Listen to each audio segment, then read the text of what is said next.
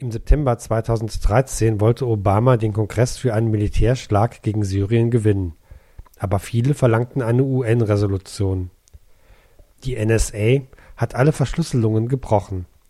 Mitte des Monats gewann die CSU die absolute Mehrheit in Bayern. Die UN bestätigte den Einsatz von Giftgas in Syrien und Putin schlug vor, alle syrischen chemischen Waffen unter UN-Kontrolle zu stellen. Bundestagswahl die FDP schied aus. Die CDU gewann Stimmen und Probleme bei der Koalitionsbildung.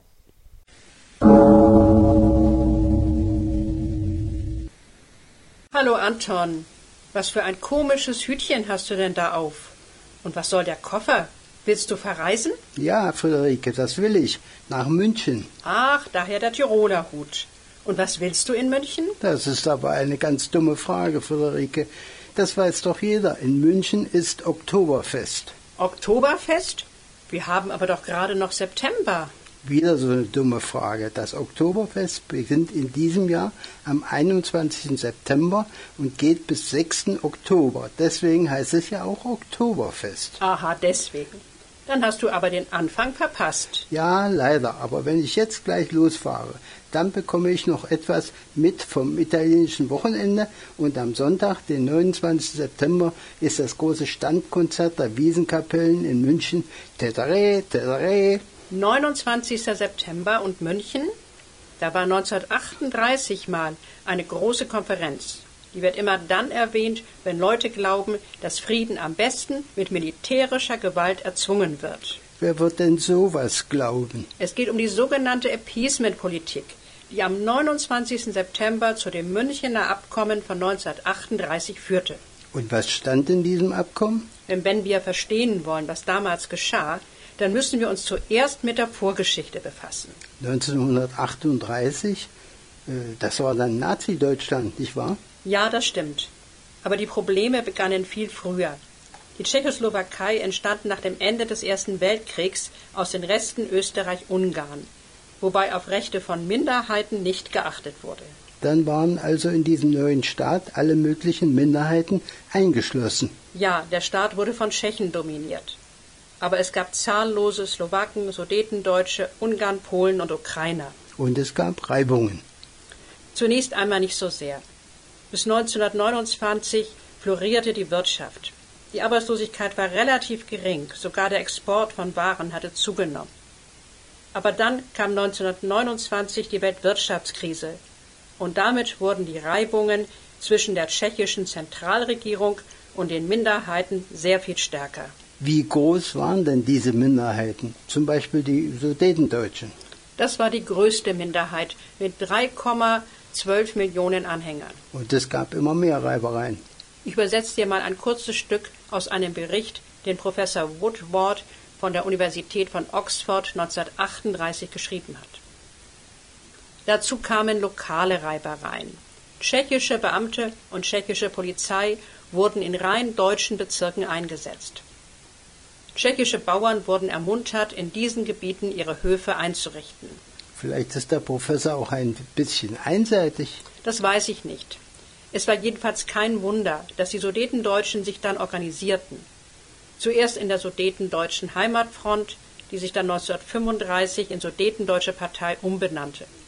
Und dann bei den Gemeindewahlen 1935 mit über 1,2 Millionen Stimmen die stärkste Partei wurde.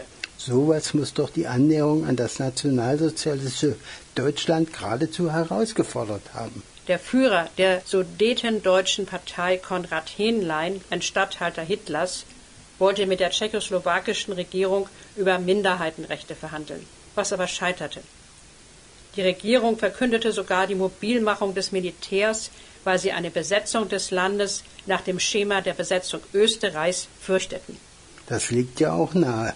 Zum gleichen Zeitpunkt wurde der britische Premierminister Neville Chamberlain aktiv und schlug ein sofortiges Treffen mit Hitler vor. Ganz im Sinn seiner Appeasement-Politik. Und das fand statt? Ja, am 15. September 1938 kam Chamberlain nach Berchtesgaden zu Hitler, der das Treffen dazu nutzte, seinen Gast von der Notwendigkeit einer Eingliederung der Sudetengebiete in das Deutsche Reich zu überzeugen. Wenige Tage später unterbreiteten England und Frankreich der Prager Regierung eine Note, die die Abtretung von Gebieten mit mehr als 50 Prozent deutschen Einwohnern vorsah. Das konnte die Prager Regierung doch nicht anerkennen. Doch, denn sie standen unter extremem diplomatischem Druck. Allerdings lehnte dann Hitler beim nächsten Treffen mit Chamberlain in Bad Godesberg die Vorschläge als unzureichend ab und verlangte im Godesberger Memorandum ultimativ die sofortige Abtretung bis 1. Oktober. Außerdem ordnete er die Mobilmachung der deutschen Wehrmacht an. Mit jedem Zugeständnis wird der Kerl frecher. Das muss doch Chamberlain auch gemerkt haben. Am 28. September griff dann auf Anregung von Hermann Göring der italienische Diktator Benito Mussolini ein und schlug die Einberufung einer Konferenz der Großmächte Deutschland, England, Frankreich und Italien vor, die den europäischen Frieden retten sollte. Aber Mussolini stand doch auf Hitlers Seite. Ja, so war es. Mussolini hatte auf Anregung Chamberlains Hitler gebeten, die geplante Mobilmachung um 24 Stunden zu verschieben. Hitler sagte zu.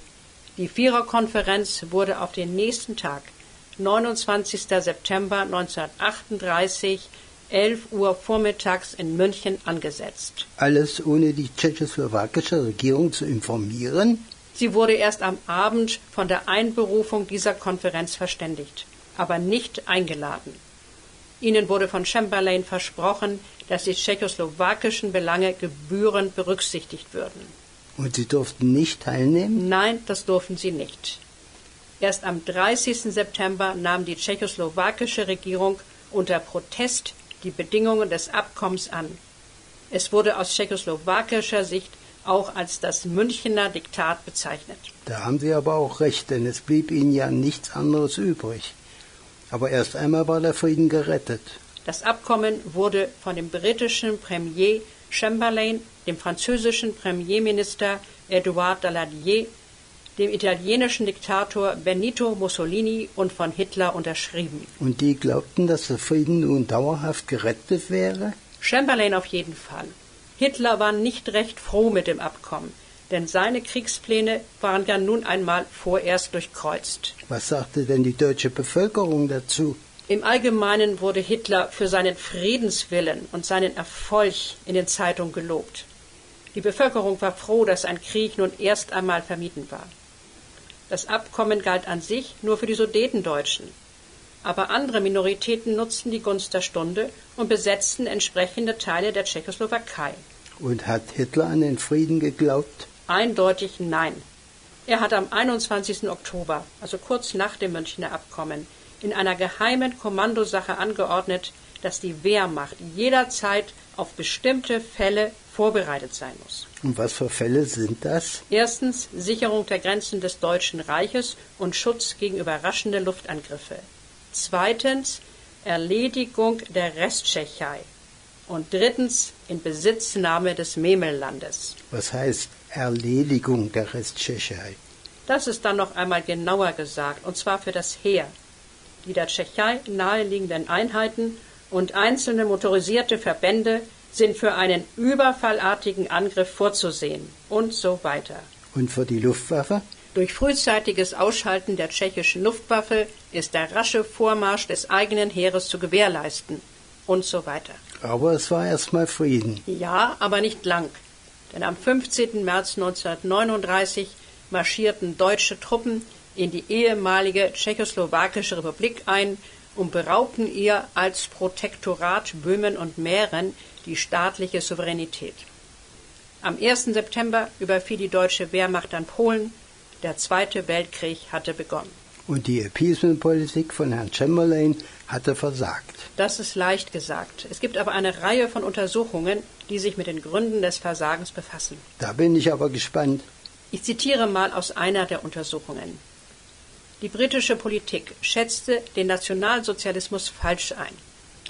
Sie erlag der Illusion, dass es einen Preis gebe, für den Hitler bereit sei, weitergehende Pläne zu begraben. Chamberlain, der frühere Geschäftsmann, verstand wenig von der Welt der Diktatoren, ihrer Psychologie und Unersättlichkeit. Als Geschäftsmann konnte er das wohl auch nicht. Weiter aus der Untersuchung.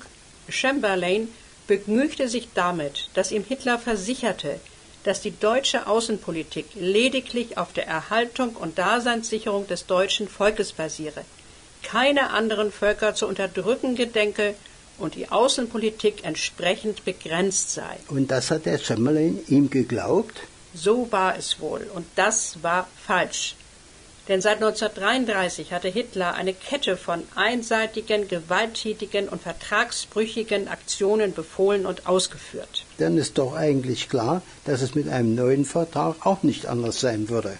Chamberlain glaubte eben, dass auch Hitler Frieden wollte. Was aber nicht zutraf. Chamberlain wusste auch die gesamte politische Elite Englands hinter sich. Und umgekehrt auf der deutschen Seite standen weite Teile des deutschen Volkes hinter Hitler. Aber doch nicht vor Krieg. Doch. Natürlich waren die meisten der Meinung, dass es sich nur um einen kleinen militärischen Einsatz handeln würde, der bald erledigt wäre, wenn Hitlers Forderungen erfüllt würden. Sag mal, Friederike, war das nach dem Überfall auf Polen auch so? Ich vermute schon. Dass England und Frankreich zu ihren Garantien für Polen stehen und Deutschland den Krieg erklären würden, glaubten nur wenige. Und was sagst du zu der Appeasement-Politik? In der Untersuchung wird sehr stark betont, dass Chamberlain nur sehr ungenügend vorbereitet war für die Verhandlungen mit Hitler. Das scheint mir doch sehr wichtig zu sein. Davon bin ich überzeugt. Außerdem waren da in England noch andere Schwierigkeiten. Die britische Regierung hatte in einer Art Doppelstrategie zwar eine Friedenspolitik propagiert, dabei aber gleichzeitig wieder aufgerüstet. Das Stärkeverhältnis zwischen England und Deutschland war unklar. Die britische Bevölkerung war kriegsmüde. Und wollte keinen Krieg. Und du meinst, dass damit der Krieg unvermeidlich war? Nein, das meine ich überhaupt nicht. Als Hitler 1938 seine Pläne äußerte, die Tschechoslowakei zu zerschlagen, gab es eine Gruppe von Offizieren unter dem Generalstabschef Ludwig Beck, die Hitler nicht folgen wollten, weil sie den Zweiten Weltkrieg und damit Unheil für Deutschland voraussahen. Planten Sie einen Komplott? Nein, sie wollten es mit einem Massenrücktritt der Generäle versuchen.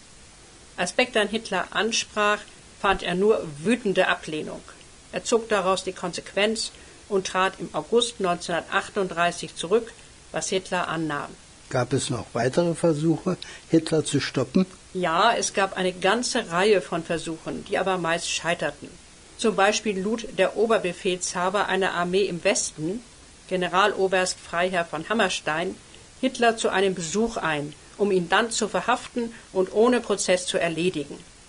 Aber Hitler sagte mit seiner raubtierhaften Witterung für Gefahren im letzten Moment die Fahrt ab. Das klingt hier alles ganz gut, aber da bleibt dann aber doch die Frage, ob ein Mord an einem Tyrannen gerechtfertigt wird oder nicht. Gut, dann schauen wir mal in die Zeit vor München 1938 oder sogar vor der sogenannten Machtergreifung 1933. Hitlers Wahl 1933 hatte ja viel mit den Lebensbedingungen in Deutschland zu tun, die sich nach 1929 verschlechterten. Ein großzügiges Hilfsprogramm wäre für die Siegermächte wegen der Weltwirtschaftskrise kaum zu finanzieren gewesen. Und nach der Machtergreifung?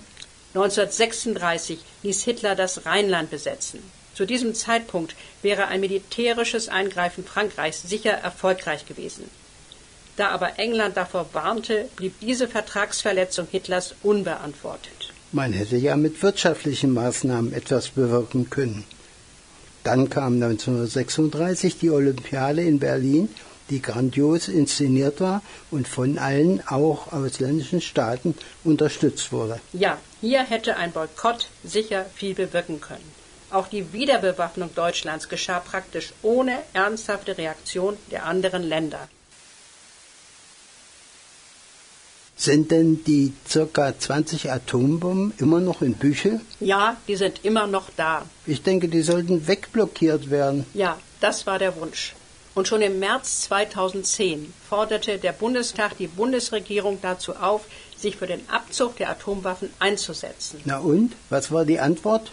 Die Antwort war, dass die Bundesregierung einer Modernisierung der Atomwaffen zugestimmt hat. Da müssen eben noch mehr Friedensbewegte in Büchel demonstrieren. Wie viele waren es denn diesmal? Nach Aussage der Pressesprecherin der IPPNW, Angelika Willmen, waren es etwa 750 aus der ganzen Republik, den Niederlanden, Belgien und den USA. Und alle Tore des Fliegerhorsts wurden blockiert? Ja, sie blockierten 24 Stunden lang alle Zufahrten zum Gelände. Allerdings wurden die Blockierenden am Tor 6, einem Fußgängertor, von der Polizei umkreist und etwa 200 Soldaten durch das Tor eingelassen. Danach ging die Blockade weiter. Es waren ja ganz unterschiedliche Gruppen zur Demonstration angereist. Die größte Gruppe waren die Lebenslaute, eine Musik- und Aktionsgruppe, die klassische Musik mit politischem Protest am Tor 4 verbunden hat. Da wurden ja auch Motorrad- und Fahrradgruppen erwartet. An den Toren 5 und 6 machte eine kleine Gruppe von Motorradfahrern und Fahrerinnen Musik und es wurde gegrillt. Die IPPNW hatte auch zur Demonstration aufgerufen. Das war am Tor 3, das etwa 50 IPPNW-Aktivisten und Aktivistinnen blockierten. Am nächsten Tor, Tor 2, waren es etwa 35 Quäker und andere kirchliche Friedensaktivistinnen und Aktivistinnen. Am Tor 1, dem Frauentor, blockierten bis zu 40 Frauen.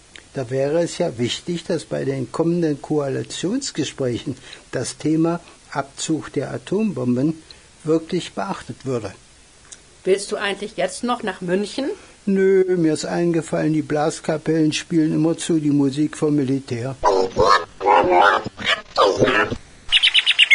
Jawohl, Frieda, Militär gehört abgeschafft.